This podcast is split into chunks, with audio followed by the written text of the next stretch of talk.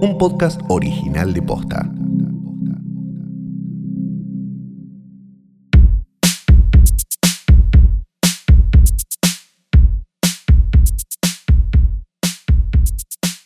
Buenos días, buenas tardes, buenas noches o lo que sea que coincida con el momento en que le diste play a esto, que no es una cosa más que el primer episodio del año del único podcast del mundo. Hoy tras noche, mi nombre es Santiago Calori. Yo soy Fiorella Sargenti. ¿De qué se ríe, no? De que es el único del mundo, es verdad. Es el único. No yo importan los de los no- famosos, lo de los. ¿Qué cosa?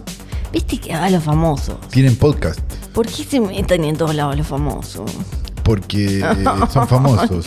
Pero ¿Por qué? Porque ya- eh, es un constante la querés toda para vos con los famosos. Sí, sí, siempre fue así. Nu- nunca fue de otra forma. Ya tenés canje de todo. Bueno, Hace pero pueden tener otro canje más. Bien. Ay, ¿por No te, no te embronques así. No, y está bien. Y uno puede decir como, bueno, pero la gente los consume y los, escu- los escucha o los ve o los el de lee. Miguel o los- Granados, que está muy bien, vamos a decirlo. eh, todo lo demás no lo escucha nadie.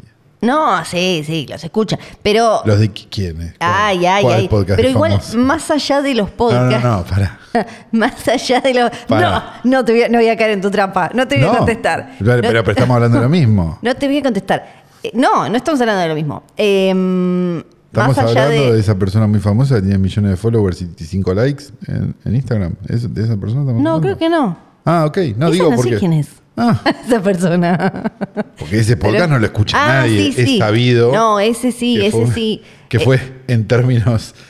En términos este, Sí, sí. norteamericanos, un clusterfuck. Sí, ese, Sí. ese lo entiendo, ese lo entiendo. Pero más allá de los podcasts, ¿no? Es como todo, no sé, desde este, estás haciendo ahí, tenés una pyme haciendo en alpargatas.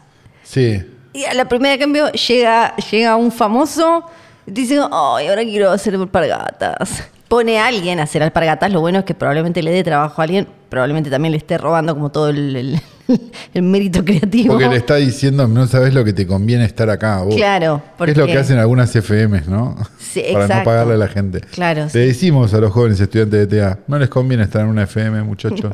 Gratis no. A- Ahora, ahora las cosas cambiaron. Antes. Eh, claro, antes sí. antes gratis era- no.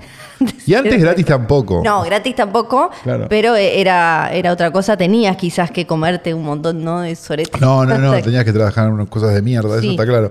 Pero, ahora tienen otros caminos, chicos. Claro, Sí. claro. Bueno, dicho eso, tenemos un montón de Después de coyuntura. esta escuela de comunicación que acabamos de hacer, que le ha solucionado probablemente Sí, la carrera a mucha gente en solo cinco minutos, menos de cinco minutos, y sin poner un peso, tenemos para decir varias cosas.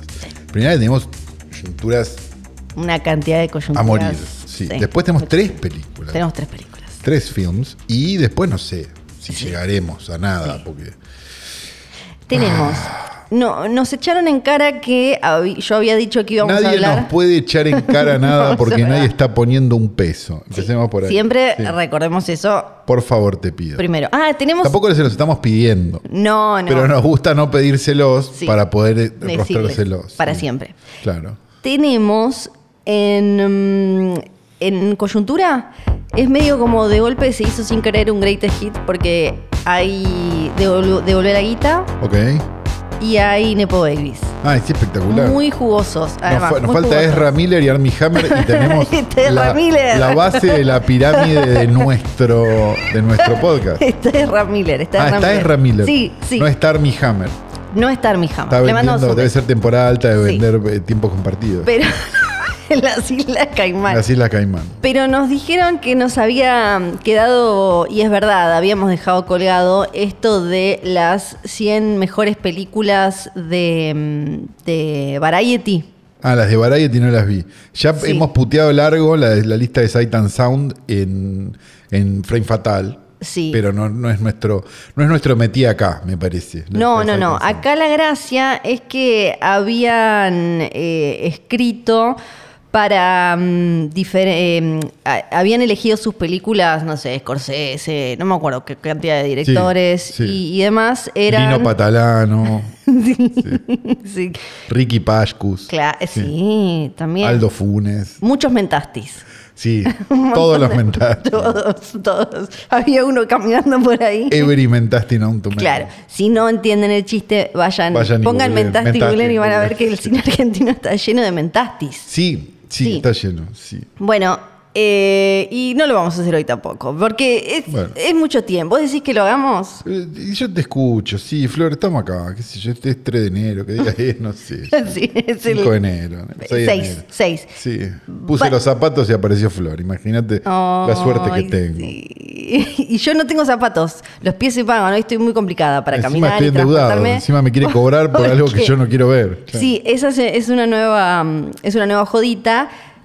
Te, te pones ojotas y después salís y le decís a la gente como, che, tengo que... Y le querés cobrar, le, le Sí. cobras a la gente y listo. No, era... mm, no Es era la- parecido a lo que te pasó vos queriendo devolver un modem, ¿no? Sí. ¿Vieron esto? Ojo Hagamos con iPlan, chicos. Sí. ¿Vieron esto? Ya que estamos, Sí. digo, que ¿Vi- nos cuesta. ¿Vieron estas cosas rarísimas que de golpe vos contratás un servicio? Por ejemplo, ese internet, Sí.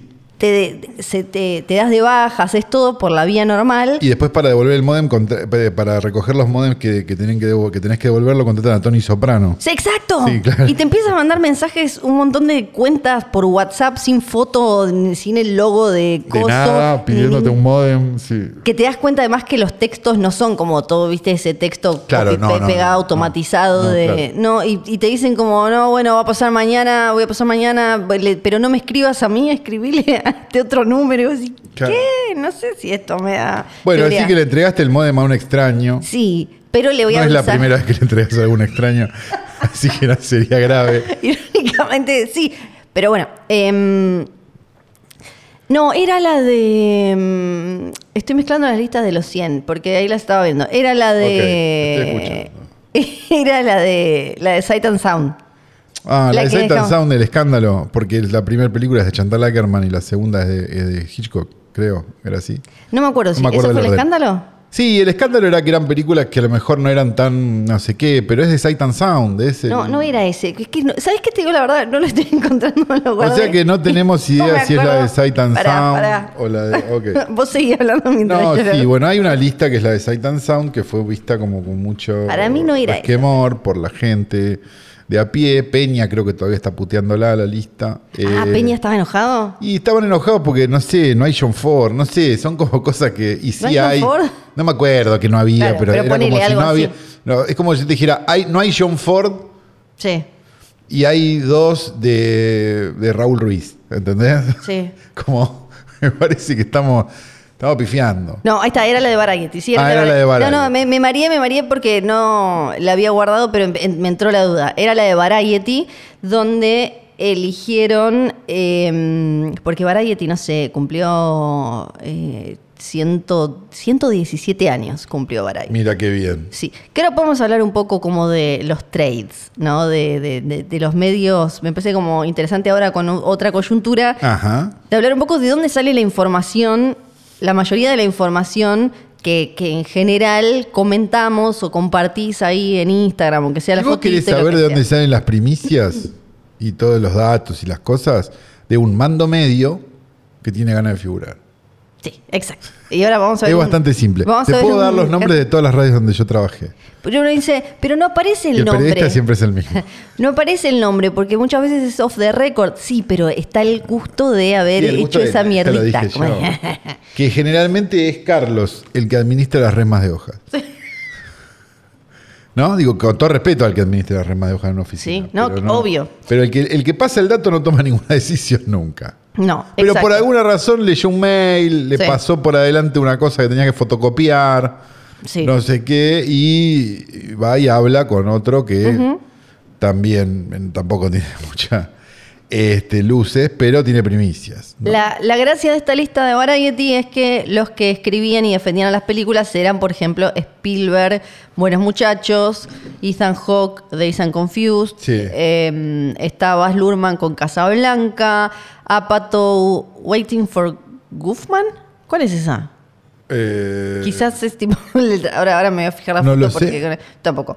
Eh, está Jason Bloom hablando de vértigo, o sea, escribiendo sobre vértigo y más. En esta lista, el número, la, la lista quedó, ya te digo, Eh, lo, lo- divertido igual de esta lista es leer lo- los textos de ellos justificando.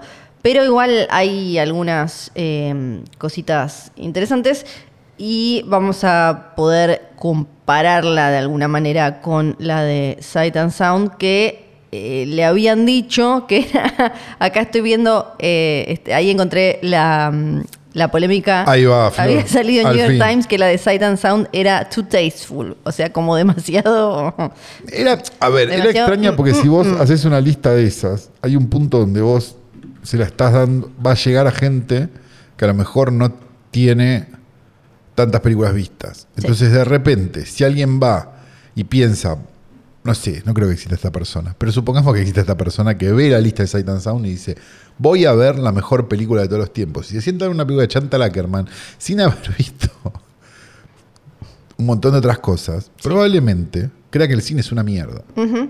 Esto hace que los boludos, vamos a llamarlos así, porque boludos hay de todos lados, están los que defienden las películas de DC y están los que defienden las películas que solo se ven en festivales, son los dos boludos, de los dos lados, este, que quieren que quede para ellos. Entonces, en algún punto, la decisión que la, que la película de Chantal Ackerman sea la primera mejor película, es una gran película, estamos todos de acuerdo, ¿eh? Yo creo que tiene que ver con esta cosa boba del es mío, mío, mío, mío, mío. mío. Bueno, Claro. que es lo mismo que él, vos estás atacando lo que yo creo cuando aparece un boludo a defender una película de Zack Snyder. Es Sí. lo mismo. Sí, sí, sí. O sea, no hay distancia entre una cosa y la otra. Bueno, esta... Ya que estoy, cobran, ¿viste? Los, los, los, los Snyderitos también. Eso tiene que cobrar siempre.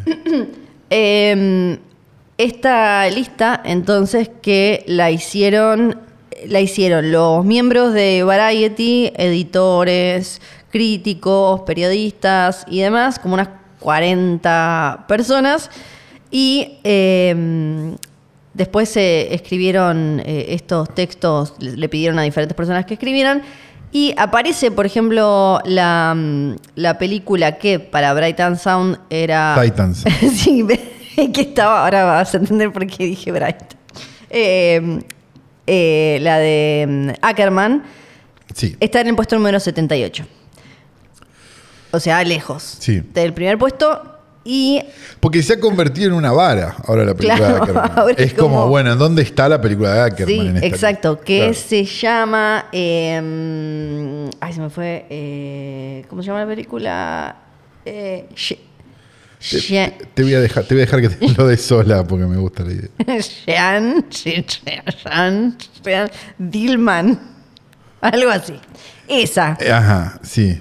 Bueno, y, pero tiene otras cosas como, y ahí es por esto que me salió Bright, eh, está Bridesmaids, por ejemplo. Damas en Guerra, de Paul Feig. Claro. Está eh, ahí en el número, igual está eh, bastante abajo, está en el número, en el puesto 94. Está algo raro, por ejemplo, la novicia rebelde en el Sí. 87. Sonrisas y lágrimas en España. Pero la boda de mi mejor amigo está en el 71. Claro, pero de vuelta. Esas listas están hechas en base a, primero, que alguien se acuerde. Segundo, que alguien ponga una serie de valores Sí. a Claro, cosas obvio, obvio, sí. que son absolutamente subjetivas. Entonces, ¿qué dice que la película de Chantal Ackerman es mejor que, no sé, Vértigo de Hitchcock? O que, no sé, por poner otro extremo, The Room. Sí. Nada. Una serie de gustos y de cosas y alguien se acordó justo de esa película, entonces la puso, entonces capaz menos gente se acordó de la novicia rebelde que de, ¿cuál era la otra? Eh, la otra que te dije. La otra que me dijiste que era como la boda de mejor amigo. La- sí, la que verdad. la boda de mejor amigo y entonces la, la novicia rebelde terminó después que en la lista, qué sé yo. Pero de hecho, si nosotros nos ponemos a hacer una lista de 50, Sí. nos va a pasar lo mismo. O sea, digo, nuestra lista va a ser una, qué sé yo, que va a estar primero, no tengo idea. Sí. Este, The Thing de John Sí. Carpenter, y no necesariamente es la mejor película de todos los tiempos. Bueno, Lo es para nosotros. Sí. Hoy, mañana, qué sé yo, The Thing no está. no está The Thing. Pero el tema es, pueden ir, por ejemplo, a, si quieren hacer la tarea de ver cuántas vieron de esta, en Letterboxd obviamente ya está la Ya lista completa y ya pueden hacer como el todo. No está, no está The Thing, pero tampoco está Taxi Driver, tampoco está Doctor Strangelove, tampoco está mm, Toro Salvaje, Ah, tampoco está la lista de Schindler, de Schindler, sí que dije. Tampoco está, a ver, bueno, ya eso es un montón igual. Y ¿Qué Hitchcocks hay? Hitchcock, ya te digo, bueno, Hitchcock está en el puesto número uno acá sí. Acá sí, ¿con qué? Sí, que ahora, ¿Con vértigo? sí, Mira. Que eso es lo que te iba a decir. Es desde mm, hace no mucho, ¿no? Como que se empezó a ponderar vértigo. No, por Vértigo se ponderó siempre. Sí, pero en ciertos eh, digo. No, no, no. Vértigo la- se ponderó siempre como las de Hitchcock. Lo que sí pasó es que hay una sobredimensionalidad, sobredimensionamiento de, de Vértigo, Sí. que me parece que es una película que está visualmente con un Hitchcock a punto caramelo, pero no tanto narrativamente. Si lo querés comparar la filmografía de, de otra persona, te diría que Vértigo de las películas de Hitchcock es la Suspiria. Está bien que las de Argento no se entienden de ninguna un carajo. Sí. Pero esta idea que una vez planteó de Caro que me parece que es muy buena, que es como, no sé, pasan un montón de cosas, todo un quilombo rojo, colores, no sé qué, pum, you have been watching Suspiria. Pasa eso Sí. con Vértigo. Que no pasa con otras, que narra, quizás visualmente no son, va, todas son, pero, pero menos, y narrativamente sí lo son. Me parece que ahí está el- la cosa con Vértigo. Para mí. Pero bueno, cosa mía. Bueno, igual eh, al pedo porque era psicosis, la primera, no era vértigo. Ah, bueno, tiene más sentido. sí, sí. sí. en la otra estaba vértigo por encima de psicosis. En esta está. mm, eh, O sea que me hiciste hacer todo esto al pedo. No, porque quería tu es opinión como igual. cuando yo te hice decir el, el nombre de la Chantaraca. Es que, que nadie lo va a poder encontrar con mi pronunciación. Bueno, esta psicosis en el puesto número uno. La, la verdad es que me parece que los primeros puestos en esta son resensatos para un medio. Claro, uno que se va a mirar, pero, pero de Exacto. vuelta, este personaje imaginario. Sí, Agarra, va, ve Sí. psicosis y ponele que no tiene un problema mental de esos que dicen, Sí. che, no puedo blanco y negro.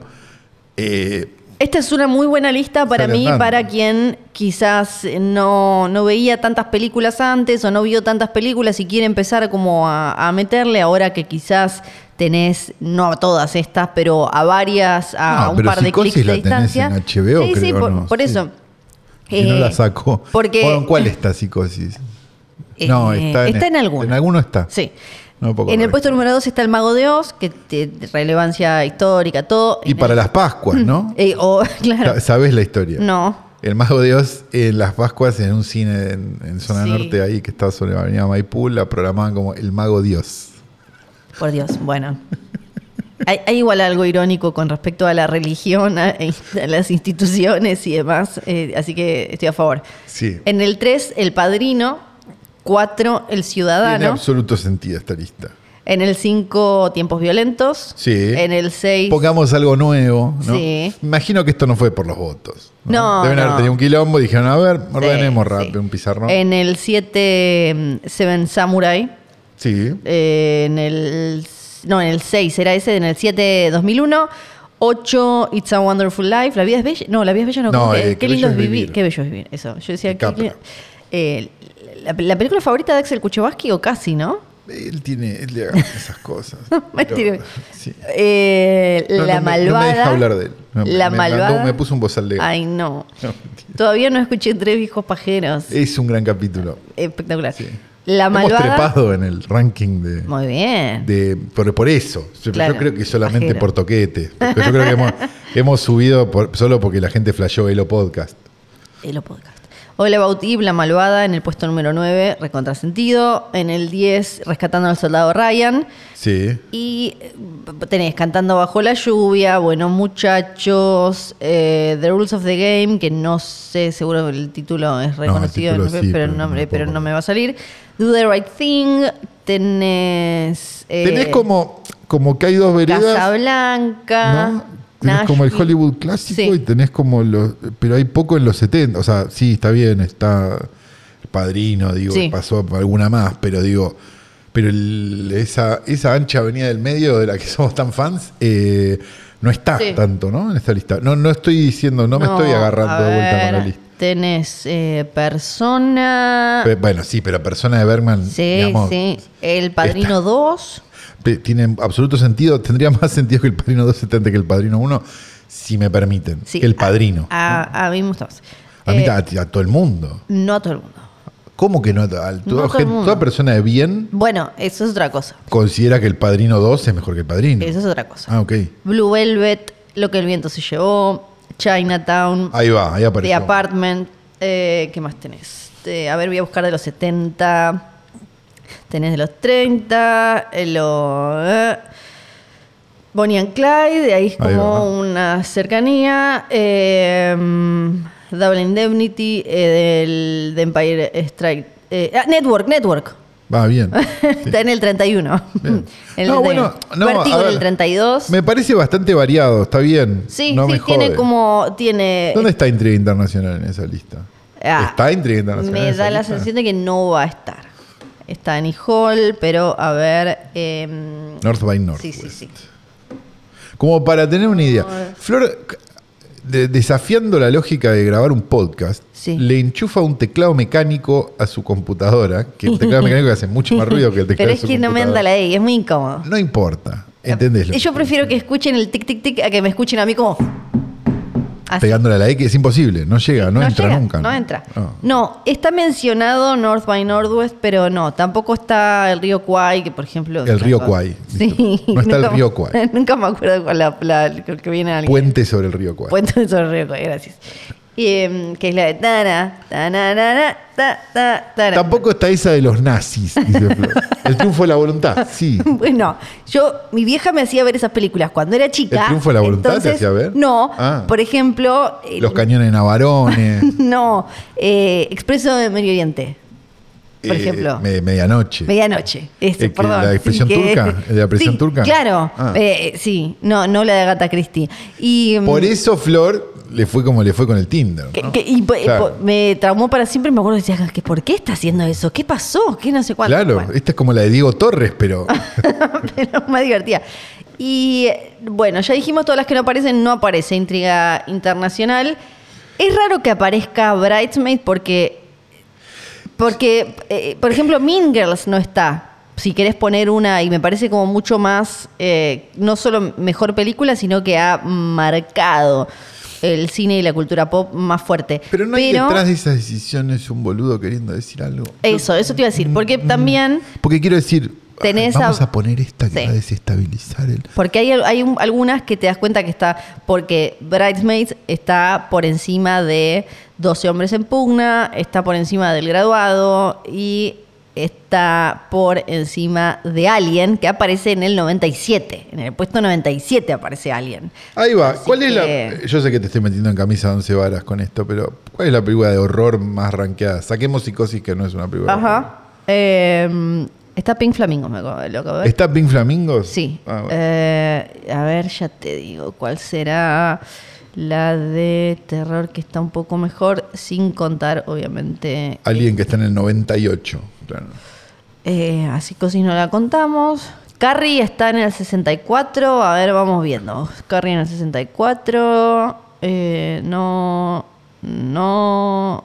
Este, no. Secreto en la montaña. El bebé de Rosmarie 56. Ok. Tenemos. em, esta. ah, ah, ah. ¿Qué más? No. No. Apocalypse, no, no. No. No, La masacre de Texas 49. bueno, ¿Vamos bien? sí, qué sé yo. 49, no está mal. Eh, Para mí es top 10, pero. no sí, ya. nada. Pero está por bueno, encima no de. Bridesmaids. Por, No me por lo voy a menos. ofender. Por lo menos está encima de O Bridesmaids. sea que Texas Chainsaw Massacre es mejor que. Que el loco de la motosierra, llamémosla con el nombre. Sí, el loco de la motosierra es mejor que Bridesmaids. Es mejor que Bridesmaids, ok, me Y deja tranquilo. El silencio de los inocentes 35. Bueno, ahí tenemos. Está bien, está bien, ahí, Sí, ahí, ahí. sí, hay. no. Vértigo Pregunto 32, porque uno no, desconfía, ¿viste? Uno ya, Sí. uno, uno ya se ha quemado tantas veces que tiene que preguntar. ¿no? No, no, digna, digna. Sí. ¿Frix está? Eh, Frix no está. No, Ah, está. Y tampoco. No hay todo Browning, no hay, no hay un. No, justo me estaba fijando eso. El hombre no. sin brazos. No, porque hay algo que hacen que yo también tengo que decir que como ex editora de una revista, uno lo hacía, es como, che, no nos entran todas, hay que elegir una y a veces uno elige mal porque o tenés que ir eh, balanceando que la gente conozca algunas, que todas esas cosas para que, sobre todo ahora, para que se queden y no se vayan automáticamente. Sí. y no se vayan automáticamente. Entonces elegís una más o menos para representar una movida o la carrera de un director y eso, en este caso, Claro, por lo porque que Film veo... Noir, por lo que vi, está que eh, Out of Sight, ¿cuál era? que No, No, eh, hay, Out of hay- the Past o había más. No, hay, hay más, hay más. Ah. Pero está mm, King Kong y ahí mencionan Drácula, Frankenstein, el hombre invisible y demás. ¿Qué tendrá que ver King Kong con Drácula, el hombre invisible, no? Monstruos, dijeron. Claro. tipo, hay monstruos, hay ¿Qué bichos. que? Y listo. Claro, sí está bien. Bueno. Entonces, eh, hay cositas hechas así. ¿Querés que.? O sea que mm, está, por ejemplo, no sé, eh, 20.000 leguas de, no sé, la, la- ¿cuál es del mar? De las de, El viaje submarino. no sé, ¿qué tal tiene que estar tiburón? Ponele. Claro. Sería esa la no, bueno, a veces es como eh, ponerle. Lo loco es que, bueno, de Scorsese y ¿No esto. está tiburón? no, creo que no está tiburón, ya te digo. No está tiburón. Por ejemplo, Yo, yo me indigno al pedo porque, porque me gusta indignarme con las listas. Me chupa un huevo en realidad. de Scorsese están eh, Calles Salvajes, Sí. Buenos Muchachos, que es la que Sí. está más arriba, y. Toro salvaje. No, no está. Porque no estoy pidiendo after hours, ¿te das cuenta? No, no, no, no, esa es la, la- el, el tema que no está, tampoco está Taxi Driver, están, es- eh, están esas dos nomás. ¿Y de Spielberg qué hay? De Spielberg está Rescatando a Soldado Ryan y. eh, rescatando al Soldado Ryan. No, no está. ET, ET, ok. ET y. Nada más. Ok. O sea que rescatando al soldado Ryan es mejor que tiburón. Sí, aparentemente. Sí.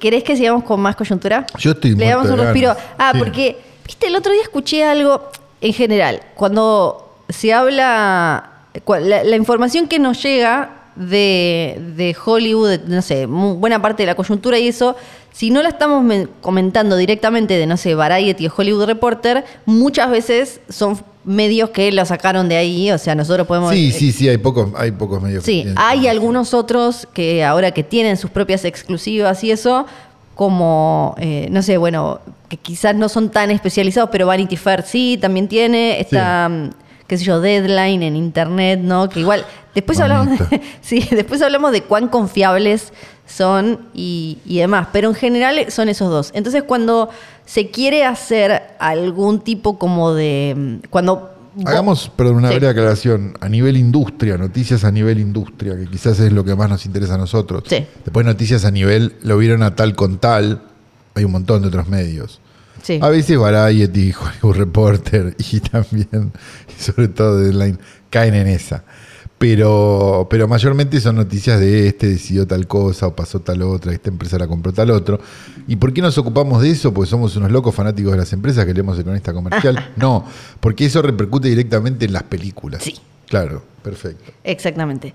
Y entonces, cuando vos querés como de alguna manera controlar cómo va a ser la forma en la que nosotros, los espectadores, veamos tu película, vieron como estos, como que se arma un cuentito alrededor. Lo que acá se, se generó o quedó muy pegado a una discusión política binaria, lo de el relato, en realidad es un relato, se arman relatos constantemente en los medios alrededor de cualquier cosa. Entonces, claro. hay como... Porque pero- vos tenés que contar una historia de por qué pasó algo. Y a veces algo pasa, como hablábamos la otra vez, Sí. por otra cosa. De una manera mágica. Punto. Pasó. Sí, ¿Por qué este lado todo el mundo lo toma? Porque lo toma todo el mundo, no hay una explicación. Entonces, a veces hay que construir ese relato, hay que construir esa épica, y muchas veces lo que termina pasando, sobre todo en el último tiempo, cuando hablando más de empresas de software, por ejemplo, esas boludeces, es que muchas veces no son tres amigos en un No. garage. A veces vino, vino un millonario con un turbante y pagó 50, 60, 70 mil millones de dólares hasta que funcionó. sí. Entonces, esa épica no está. No. Porque no es la épica de eh, estaba Bill Gates con el otro armando una computadora en un garage. No, no está. Entonces, esa épica a veces se escribe y se inventa. Sí. Que eh, hay empresas que te escriben tu origin story Sí. y vos necesitas tener un origin story, cuando en realidad, nada, ni idea. La, tenía plata tu papá o. A veces alcanza con, lo que sea. sí, con simplemente eh, para, no sé, destacarte, tirarle un dato, o sea, en off, que alguien que trabaja para vos le tire un dato a, una, a uno de los medios. Acá lo, lo curioso es que de donde suelen salir la mayoría de las historias, que son las que terminan haciendo que nosotros veamos, pero esta conversación la tuvieron o la, la- la- la tenemos todos mil veces por semana si consumimos cine, series y demás, que es esta de como, no, viste, me dijeron que tal es malísima, o eh, me estaba por poner, no sé, Paramount Plus, pero me dijeron que no tiene nada, como el Sí. me dijeron, Sí, o me dicen dijeron, que, sí, claro. que es como, que es el producto del es- cuentito. ese cuentito de que Paramount Plus no tiene nada, que es cierto, por cierto, pero no importa en ese caso, lo puso Netflix. Sí. O y- lo puso Amazon, o lo puso no sé quién. Y- Entonces, Arriba de, en, en- en la punta de toda esta cadena están muchos de estos medios que son del mismo dueño. claro, sí, por es supuesto. espectacular.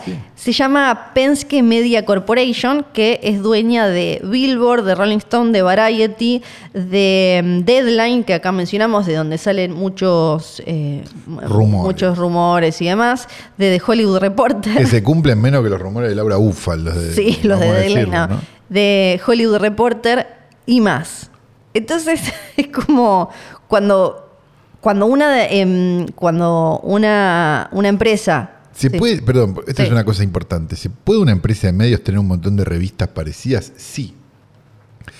Pero deberían tener cada una un interés específico. O sea, vos podrías tener tres revistas de cine, que una sea de tanques, que la otra sea de, de género y que otra sea de art house y que corran en paralelo. Vos lo podés hacer perfectamente. El problema es cuando las tres dan lo mismo, que es lo que termina Sí. pasando en este caso. y ¿no? Rolling Stone y Billboard que No sabía que Rolling Stone seguía saliendo, sí, pero bueno. que de alguna manera también como son eh, eh, están como ahí a los costados o sea como que te- te- tenés la cultura pop en tus manos tenés tipo los consumos eh, Lo que pasa es que yo creo, eh, perdón, voy a usar un término que usaba, este, eh, ¿cómo se llama Bonelli de nombre? Marcelo, Marcelo Bonelli, Bonelli. cuando le cuando le pichaban sumario para a dos voces. sí Me parece a mí que, que Billboard y, y Rolling Stone hoy por hoy no le paran la pija a nadie, ¿no? No, pero Termina generan.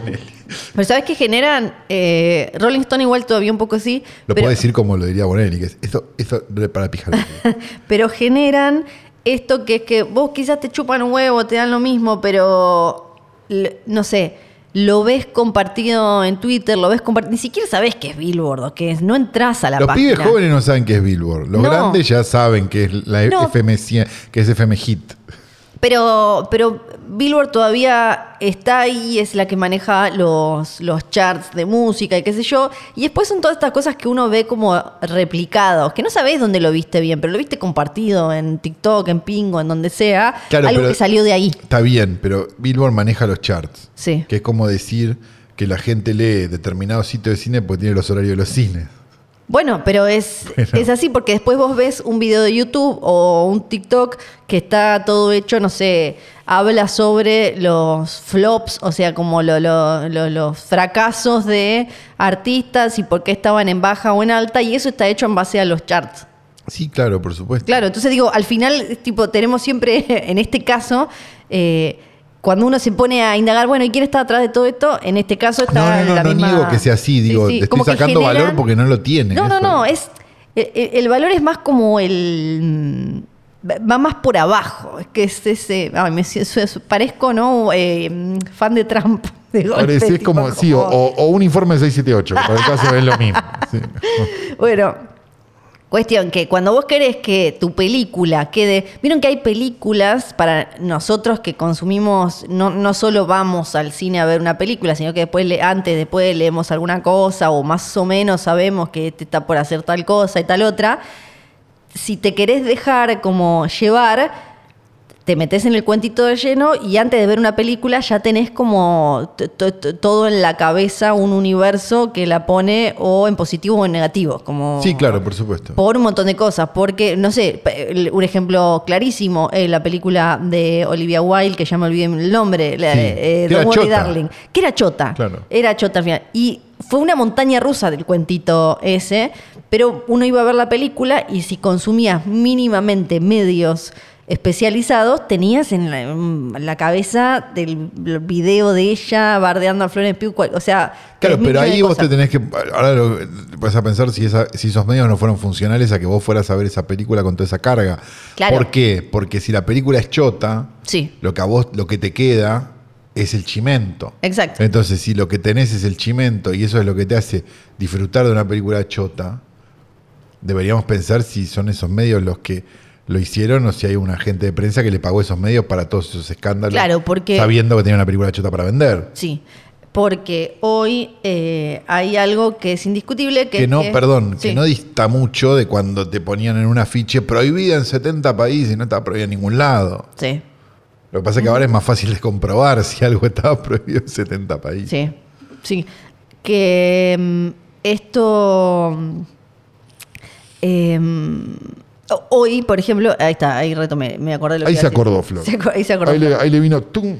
que eh, hoy cuando eh, que- que- querés vender una película y o no tenés la plata o ya sabes que le va a ir mal o qué sé yo, un poco lo que uno puede pensar con cierta Maldad.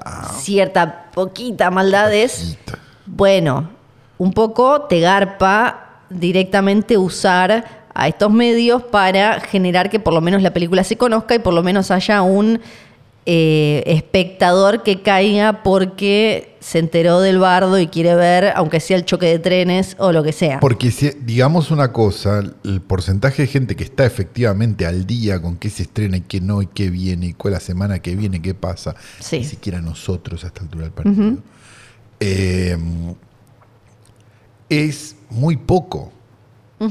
Pero el porcentaje de gente viendo Facebook, no sé, Sí, o Twitter o, o Instagram, dependiendo de la edad que tengan, y el grado de resentimiento, eh, es un montón.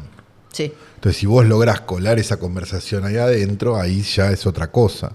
Eso hace que películas estén canceladas antes de estrenarse, ¿no? Sí, También. sí, sí, claro. sí. Exacto. Y, mm, y, y en general te da la sensación, como decíamos antes también, de que muchas veces estas cosas que se filtran o aparecen en Variety, Hollywood Reporter, Deadline, son para manejar el, el- el- el relato y, por ejemplo, si algo fracasó, echarle la culpa a otro. Esto pasa un montón, ¿no? Como Sí, de claro. golpe Es no culpa se del sabe. siempre. Para los actores es culpa del guionista. Sí, no se sabe por qué Cuatro Fantásticos fue una mierda y de golpe aparece un off the record que dice que eh, Josh Trank estaba haciendo pis en las paredes y qué sé yo. Bueno, esa es eh, probablemente la empresa detrás diciendo se la tiramos, le tiramos el fardo a este y se vaya a cagar. Claro. En este caso, Variety también sacó una nota sobre. ti- Tiene varias cosas, eh, Variety, esta justo eh, para, para comentar, porque después del fracaso que fue Black Adam, salió una nota y en medio de un bardo financiero, por lo menos por decir, de, de mm, Warner Bros. Discovery, Once Sí, Saslav. Eh, tiene- exacto. son cinco, seis letras. Sí. Eh, aparece esta nota en Variety diciendo básicamente que es todo culpa de Dwayne La Roca Johnson. Por ejemplo. Ah, ok. Sí. Claro. En una época en la que uno, sí, yo sé que es ridículo porque uno dice, ¿cómo puede ser que Warner no tenga plata? Pero parece que está, por eso están todas estas cosas que venimos comentando desde hace ya varios meses. No tenga plata es no da ganancia. No es que no tenga plata. No, no, sí. da ganancia, eso hace que los que los, que los que tienen las acciones vendan esas acciones. Y eso hace que se financie Sí. una empresa, tenga menor valor, porque hay un montón de gente queriendo vender Entonces ahora pasan rápido algo. pasan cosas como, por ejemplo, se viene la última película de Magic Mike y ya dijeron que no va, eh, ya se supo que no van a tener tanta plata para venderla porque más o menos al mismo tiempo tienen Flash y como esa película les costó un huevo y parece que dio bien en los en, en esos screenings que hacen para testearla y demás. Y aparte tuvo 75 escándalos Flash. Ahora vamos a hablar bien, también de eso. claro. Entonces la van a poner ahí, no la van a gastar en, en Magic Mike. Que uno dice, bueno, ¿qué le importa Magic Mike? Pero es, es una película, existe y la tenés ahí. Y es algo que le está pasando. Bueno, ahora lo que salió en Variety es todo esto de... Igual Sí. las películas deberían poder venderse sí solas, Sí, claro. sí. O sea, el o sea, si vos si es un problema no tener 100 millones de dólares para vender algo. Es que si algo que vos estás vendiendo quizás no esté tan bueno O, o no lo... y haga falta todo ese quilombo y todo esa O no se lo estés vendiendo al público ade- de- adecuado, de la forma adecuada. Quizás, bueno, también está esta cosa de, de Hollywood de como todo tiene que ser para todos todavía, Claro. ¿no? Como, bueno, quizás Magic Mike es esto de, en esta medida, en este tamaño y necesitas esta plata y no tratar de enchufársela en la jeta a todo este otro público que le chupa un huevo. Tú. Claro. Y lo mismo para Black Adam. Lo mismo para sí, para cualquier película, claro. Bu- Bueno, eh, acá entonces sale esta nota en la que básicamente le echan la culpa a mm, eh, La Roca de todo. Dicen que él pidió que hubiera un, eh, un puesto de su tequila en la premier de... ¿cómo? Tampoco, no, la verdad no aparece. Tiene que ver, ¿qué problema hay con No eso? aparece, pero aparece. Igual un como que- poco, un poco una boludez, pero, pero de todas maneras, Sí, te es como, bueno, sí, lo tenés al chabón, que es una de las estrellas más grandes del mundo. no pidió que esté tila tequila en la. No. Que sea mucho más difícil de conseguir. Mucho más divertido. Sí. Pero eh, le- le- a, a- a lo interesante y que tiene que ver con todo lo que venimos hablando más directamente es que la nota habla mucho sobre cómo él lo que hizo fue como tratar de pasar por encima a mucha gente y quedarse con DC. ¿Por qué nos interesa esto? Porque ahí aparece este, esta figura que mencionabas antes, que a nosotros no nos interesa, eh, no, no, Black Adam, si va a haber secuela o no, pero sí estos tipos que Pero toman... no la tienen todavía metida en el orto, Black Adam. ¿Qué va a haber secuela? No, por eso, no va a haber, Ah. digo, eso no, no es algo que, pero sí nos interesa la forma en la que esta información nos llega y estos tipos como los que decías recién, porque ¿quién le dice a Variety? No, eh, porque Dwayne Johnson vino acá, pasó a todos por encima, trató de convencer a Zaslav de que lo pusiera él a cargo y qué sé yo. ¿Eso quién le dice? Los Un mando medio que le gusta ir a los lugares para ver si lo saludan. Exacto. Y que En además, en este O sea. caso, probablemente o haya perdido el laburo o lo estaba por perder porque en Warner eh, cambiaron todo y en DC ni hablar. Entonces, ahí es cuando manejan todo esto. Algo interesante también es que Warner no es bastante es bastante implacable cuando laburaste para ellos y después estuvo todo mal suelen filtrarse cosas así como este era un hijo de puta o Debe este ser un lindo lugar para trabajar, me imagino. ¿no? Sí. Sí. Y esto lo enganchamos con que también apareció. Perdón, ah, esto sigue siendo cosas de, de- de medios. Sí. Ok, está bien. Después quiero cerrar con una, con una breve reflexión. sí. Y eh, con la cuestión de Ezra Miller. Ay, porque ahora apareció y esto acá me parece que lo que nosotros podemos sacar para quedarnos pensando es el, el tema de cómo en estos cuentitos se maneja la cuestión de la salud mental y de Si vamos a hablar de eso, Sí. yo creo que deberíamos nombrarlo y decirlo como gente preparada. Entonces, todo esto lo deberíamos decir como lo diría Luis Ventura. perfecto. Todo lo que es el tema de la salud mental. sí. Perfecto. Todo lo que es el tema de la salud mental y hacerse cargo de lo que uno hizo. Que en Estados Unidos es una palabra que está muy de moda, que ahora se me fue. ¿Cómo es que, le- que ellos tienen una palabra para esto? Para como tipo... Hacerse cargo de lo que uno hizo. Sí. tiene una palabra que ahora no me acuerdo. Y la- la- ahora está muy de moda ya Sí. y acá nosotros tenemos que decir como hace las consecuencias de las cosas que vos hiciste. Y después llega acá en un anglicismo choto, tipo resiliencia. Sí, algo claro. así. Procrastinación. sí. Porque apareció que, como parece que la película de Muschietti, de Flash, está dando muy bien en esos números, podrían llegar a considerar quedarse con Ezra Miller después del estreno de esta película porque, él, porque volvió a hacer unos reshoots y, eh, o sea, filmar como algunas escenas y cositas que quedó, o sea que eh, hay chances de que lo, lo mantengan después, le mantengan, o bueno, acá ya saben cuál es nuestra postura con respecto Sí, a sí. Ezra Miller y sus programas. Y mm, entonces la cuestión es, porque lo que dicen, lo que decían en esta misma nota, ese off que hacía mierda a Dwayne Johnson, decía que Ezra Miller se había, mm, eh, ya había pasado como por una, por una mala, porque se le Estuvo había... en la mala. Sí, porque se había suicidado a alguien cercano a él Ah. y que estuvo en la mala, con problemas de salud mental, que ahora estaba bien y estaba por el buen camino. Ajá. El tema es, y, ahí es como que se empezó a mezclar todo, ¿no? Entonces mucha gente decía como, bueno, pero Kevin Spacey y pero y Brian Singer y no son todos casos no, tra- no tratemos de meter todo Sí, en ahí la misma aparecen las viejas calientes diciendo, esto le hicieron a D'Artés. ¿no? Como, Claro, sí. no es todo, no es todo lo no mismo. es todo lo mismo. No es todo lo mismo. Y si, es, y si es fachero, capaz que es un hijo de puta también. Sí. Porque es una cosa que habría que, habría que empezar a explicar de vuelta, ¿no? Lo que sí tendría para mí que explicar de alguna manera, porque lo que pienso yo personalmente es Ahí así va. como Esto es lo que piensa Flor piensa personalmente. Flor. Así como cada caso es distinto, también si vos tenés eh, un vínculo comercial y vas a poner ahí adelante como estrella a una de estas figuras, por lo menos, sobre todo si tomaste decisiones previas, por lo menos como explicar o hacernos saber por qué esto es así y por qué otra cosa fue de otra manera. O sea, por qué, por ejemplo, Amber Heard, como no te garpaba, la querías, la, la querías sacar y le achicaste a 10 minutos, que creo que va a aparecer en Aquaman 2.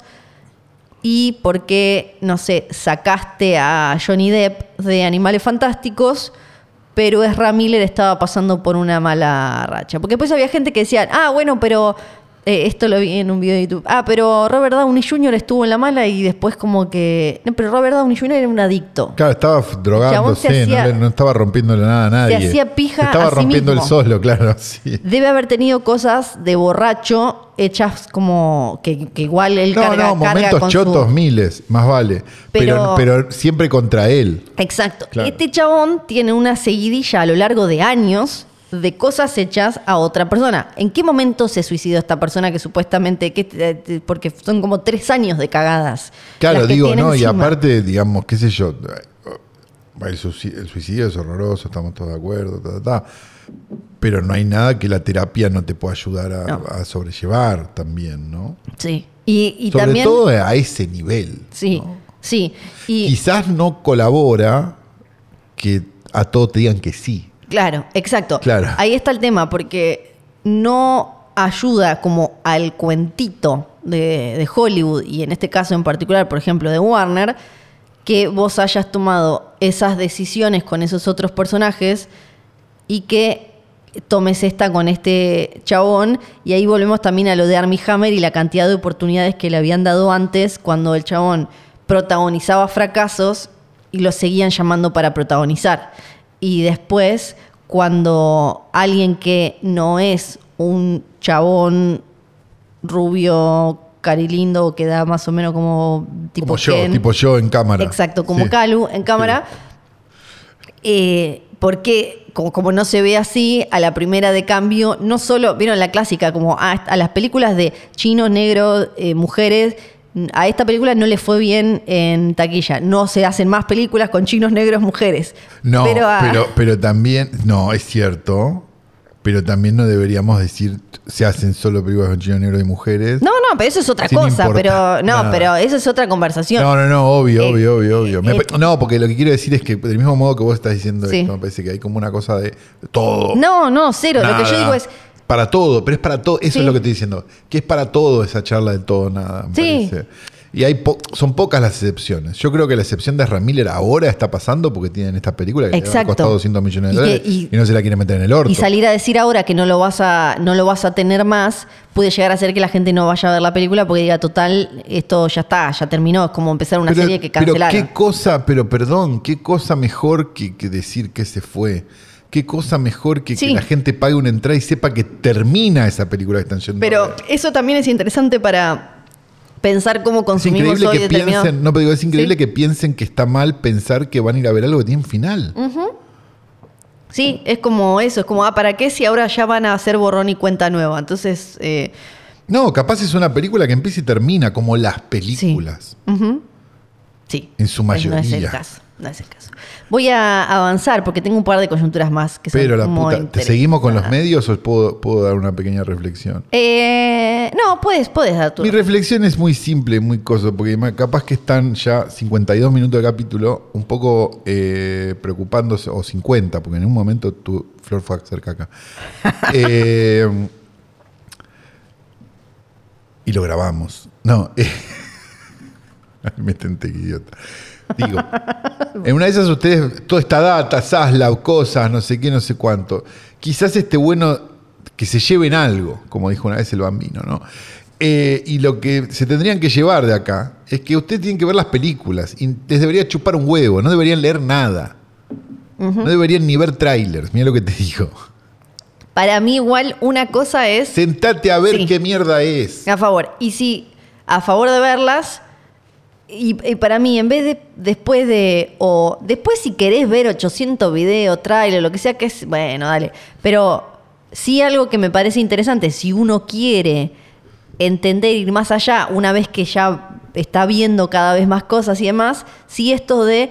Esta película, ¿quién la pagó? Por ejemplo, ¿no? Porque muchas Claro. veces ahí está el por qué mantuvieron a tal, por qué le dieron otra oportunidad a tal director, por qué se tomó tal decisión artística, sobre todo en las películas grandes, no solo en, la- en las de superhéroes, digo en películas grandes, como de, de- no por ejemplo, qué sé yo, a Babylon le, le fue re mal a la nueva de, mm, de Damián el de La La Land y Sí, Coso. sí, sí. Y entonces, ¿qué va a pasar? Probablemente ahora no le vuelvan a dar la cantidad de guita que le venían dando con eh, la, la de, ya ni me acuerdo cómo llamaba, la de Ryan Gosling llegando a la luna y La La Land, porque se te acaban las varitas, porque es el Hollywood de ahora y es como si ya antes era un poco así, ahora, entonces eso sí es interesante, como, ah, bueno, ¿y esta película quién se la pagó? Y ahora pa- para ver si después eh, Yacela aparece en Netflix haciendo No olvidemos que en este capítulo vamos a hablar de una película de un director muy encumbrado que Ajá. costó 40 millones de dólares. Sí. Bueno, Sí. Sí. si a ese le está costando, Sí. tenemos un Sí. problema. Eh, tengo un par que mandaron muchos. Bueno, hagamos un capítulo de coyuntura, dale. El, eh, los actores de Yo Romeo y entiendo Julieta. que no estás haciendo nuestro día, pero me parece un poco Oh, bueno. No, dale. Lo guardamos. dale. Ve- No, tiro los no, títulos, no, tiro no los lo guardo. títulos. No, dale, dale, ya estamos jugando. Los actores de Romeo y Julieta, la de Sí. 1968, la de ah, Sefirelli, ah, lo leí, sí. van a denunciar a Paramount por abuso sexual. Sí. La eh, actriz que había nacido en Argentina, yo me acuerdo que me dijeran eso de Orgullo chica. catastral. Sí, sí, Olivia Hussey. Sí. Y Leonard Whiting, o algo así, los que hacían de los adolescentes Sí, enamorados Romeo y Julieta en la película de Sefirelli, tenían una escena con desnudos y eran menores, así que se ve que alguien les dijo, che, esto ahora, esto ahora eh, Sí. se, se- se puede, ¿viste? Sefirelli creo que tenía unos. No quiero ser, no quiero ser un tuitero, pero creo que había unos temitas. Ahora ahí lo, ahí lo busco, no, no me fijé. Ahora los actores tienen más... Olvidados en el momento de su muerte. Los actores tienen más de 70 años, presentaron una denuncia en un tribunal de Los Ángeles alegando abuso sexual, acoso sexual y fraude. En realidad es extraño porque lo que dicen es que lo leí, leí la noticia porque me quería ver qué era lo que había pasado y dice que tenía que ver con la forma en la que fue vendida la película. Sí. Que se vendía como esta gente, no sé qué, no sé cuánto. Aclaremos, la película es de. Del 68. Claro, es la época donde las películas se vendían así. Sí, claro. Eh, pueden... Si es con ese criterio Brooke Shields, No, no, ni hablar. bueno. Sí, ni hablar. Eh, de- porque... un- No est- estoy diciendo que está bien, no, estoy No. diciendo que es una época. Sí. Creo que la respuesta... Deberíamos analizarla como tal. Sí. Creo que la respuesta está en los posibles 500 millones de dólares de indemnización que podrían recibir o que por lo menos los abogados están pidiendo en esta demanda. Lionel Hutz y quién más. Sí, no sé. Tenían 15 y 16 y dicen que fueron engañados por Sefirelli y filmados desnudos sin su conocimiento en violación de las leyes federales y de California contra la indecencia y la explotación de niños. Sí. A ver, esto grave. Sí. Me suena que son más unos abogados queriendo. Sefirelli también murió, entonces a ella está- eh, murió en Impune 2019, murió. entonces Sefirelli. Él no solo por su obra. ¿eh? les dijo a los actores que podían ponerse ropa interior de color, eh, lo que se El llama truco Armando Bo hizo. del color de su piel. Sí. Y para una escena de cama, como dicen, o de dormitorio, al final de la película, spoiler, porque Che, vieron guarda, que parece que cogen, sí. Sí. Y la mañana en la que fueron Spoiler a de filmar una, la de una escena. obra de Sí, sí. 2008, claro, 2007. Cuando llegan a filmar la escena, les dijo: No, no, no, al final es maquillaje corporal. No van a usar la. El truco de Armando Bo. Sí, exacto. Con Isabel Sarli pero con las hojas. menores de, de edad. Y les dijo, no, bueno, igual no se, quédense tranquilos porque la cámara va a estar colocada de tal manera que no va a mostrarse su desnudez, no van a aparecer. El truco de Armando Bo. Y que- El trueno entre las hojas. Y después les dijo, igual, tienen que estar desnudos porque si no la película va a fracasar, sus, sus, eh, carreras van a ser una mierda, se van a comer una demanda del estudio, así que ellos dijeron como, uh, bueno, puta, deberemos tener que estar desnudos y maquillados. Y así como, así es como se terminaron viendo su, el culito del chabón y las tetas de, de la chica durante un, muy, un ratín muy cortito. Y en su momento fue un éxito la película. Yo me acuerdo, mi vieja siempre me hablaba de esta, de esta versión de Romeo y Julieta. No me sorprende. Y la, tenía una. No me acuerdo la música. ¿Te acordás que la música es como bastante icónica también? Y, mm, y ahí como que le, le- le metí una cancherez a Romeo y Julieta que en ese momento no la tenía. Hasta que llegó Luhrmann. Sí, ahí dice que ellos sufrieron en la, en la demanda, en el expediente, que sufrieron de daños emocionales y angustia mental durante décadas y que cada uno tuvo carreras que después no reflejaron el éxito de la película. Y me parece que ahí está. Si bien está mal, no hay que mostrar las tetas de una chica de 15. No, más vale culo. que no, pero. Pero poner nuestras carreras no tuvieron el éxito de la película. ¿Qué tiene que decir Mark Hamill entonces? Que Claro. no protagonizó una puta película en toda su vida y es Luke fucking Skywalker. sí, claro. Como, bueno, les mandamos un beso igual, les deseamos Carrie Fisher. sí. lo, lo mejor. Bien, Carrie tenía otros hobbies, Sí, ¿no? tenía otro. Eh, tenemos una Nepo Baby, esto nos lo mandaron varios oyentes, pero también Fer Mujica, a quien le mandamos Le un beso. mandamos un beso a Fer Mujica, sí. Un, un, en este caso, Tenemos una, que ir a tomar el té, Fer. Sí. Basta.